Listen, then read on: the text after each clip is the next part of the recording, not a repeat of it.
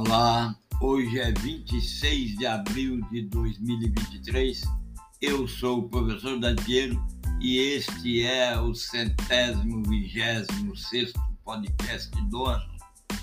Neste podcast eu apresento para você as melhores propostas de maneira a desenvolver o seu protagonismo na vida e nos negócios todas as atitudes informadas aqui nesse, nesse site, nesse, nessa série de podcasts, memórias de aulas, estão ditadas pela inteligência artificial, melhor dizendo, a inteligência regenerativa, por meio do chat GPT. E o livro A Mente Colaborativa, escrito por esse autor que vos fala. Pela pessoa que sou eu, e que sou o autor do livro.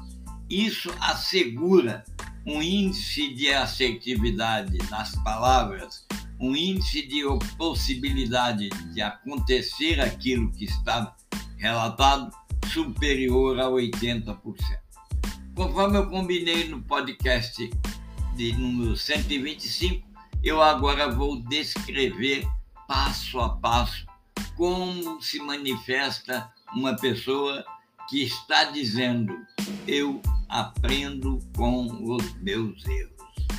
Quais são essas condutas que essas pessoas que fazem isso, as pessoas protagonistas nessa direção, adotam? Primeiro, elas conseguem refletir sobre aquilo que deu errado. Não é sobre o erro, é aquilo que deu errado.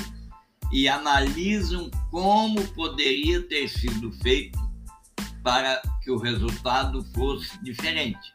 E é bom lembrar que se você repete os mesmos procedimentos, não vai conseguir nunca um resultado diferente. Então, as pessoas que têm a intenção ou que dão demonstração que estão estudando e praticando o aprendizado com os erros, elas a primeira coisa que fazem refletem sobre o que deu errado. Em segundo momento, ela assume o compromisso de alterar os seus procedimentos para evitar os seus erros. Além do que, essas pessoas também assumem a responsabilidade e reconhecem publicamente o seu papel naquilo que aconteceu. Ah, mas elas não ficam só nisso elas logo se debruçam em cima dos fatos e procuram padrões para encontrar e verificar se estão sendo adotados em outros procedimentos e verificar se existem certos comportamentos ou situações que inevitavelmente levam ao erro. Ela, também essas pessoas têm uma autoestima forte e uma autocomplacência na medida certas. Elas nunca são duras consigo mesmas. Elas sempre se recordam de que todas as pessoas no planeta, no curso do desenvolvimento humano, cometeram erros, continuarão a cometer erros, em virtude de que o erro é para ser parte do processo de desenvolvimento e aperfeiçoamento. Também essas pessoas procuram a opinião de outras. Às vezes, e elas compreendem isso com clareza, a perspectiva externa contribui para que cada um de nós veja as coisas com mais clareza.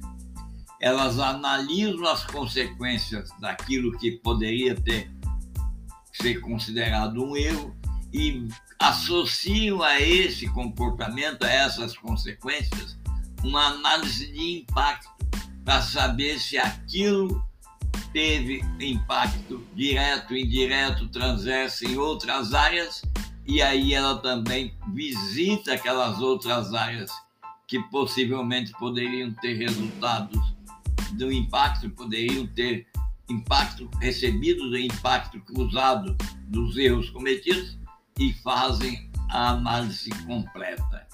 Por outro lado, e assim a pessoa que quer demonstrar que aprende com os erros, ela desenvolve sempre aquela mentalidade de crescimento. Em suma, elas veem os erros como uma oportunidade. Pense bem. Volto a dizer, a autocompaixão é essencial no estágio ou para desenvolver o estágio de aprender com erro. Autocompaixão permite que você se trate com gentileza, com compreensão, quando aquilo que você fez não saiu conforme o planejado. Mas mesmo com autocompaixão, é necessário criar um plano para evitar os mesmos erros no futuro. Tomar as medidas proativas para evitar a repetição dos mesmos erros. Ela precisa, sim, a pessoa para avançar no aperfeiçoamento da conduta de aprender com erro, ela precisa abraçar a experimentação, a exploração e a fascinação, para ela encontrar tudo que esteja aberto à possibilidade de evitar erros. Por fim, a pessoa com essa característica, ela realmente precisa da resiliência bem forte, por isso que nós tratamos de protagonismo, facilitador, responsivo e resiliente, porque é a resiliência que faz ela se recuperar, a pessoa se recuperar e seguir em frente. Ela se concentra no processo em vez de apenas no resultado e assim, com atenção plena, com uma rede de apoio forte, ela assume os riscos, todos eles bem calculados, para que tudo que faça possa ser uma pitada de um senso de humor no meio da mar das dificuldades e das possibilidades de cometer-se erros. Elas também começam e comemoram o progresso no momento em que ele acontece. Elas reconhecem quanto aprendem com o erro e como ela fez as mudanças positivas e ficou feliz com o resultado.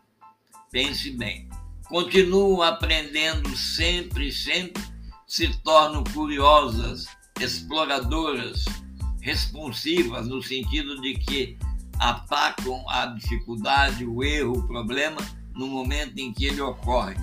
Trabalha com conhecimento de causa, com boas relações na capacidade de estimar impactos cruzados, causa e efeito, e assimila sempre novos conhecimentos para desenvolver essas habilidades. Você que está aqui a escutar esse podcast, eu tenho certeza que você é uma das pessoas capazes de aprender com o próprio erro.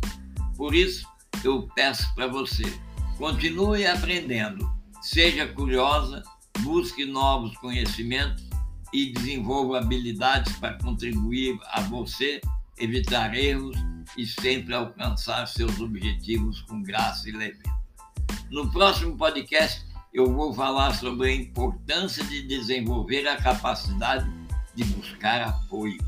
Afinal de contas, a pessoa que aprende com um erro, ela em algum momento vai ter aquela mentalidade de crescimento, de desenvolvimento e vai buscar opiniões de terceiras pessoas. E aí é aquilo que nós vamos abordar no próximo podcast. Até lá e um abraço. Muito obrigado por seguir essa série Memórias de Aulas. São uma série de podcasts, já temos mais de 120, todos eles ofertados de maneira gratuita para o bem comum, para o bem desenvolver as pessoas numa sociedade que precisa tanto de mais e mais, com menos emprego de esforço, meios e métodos. Até o próximo.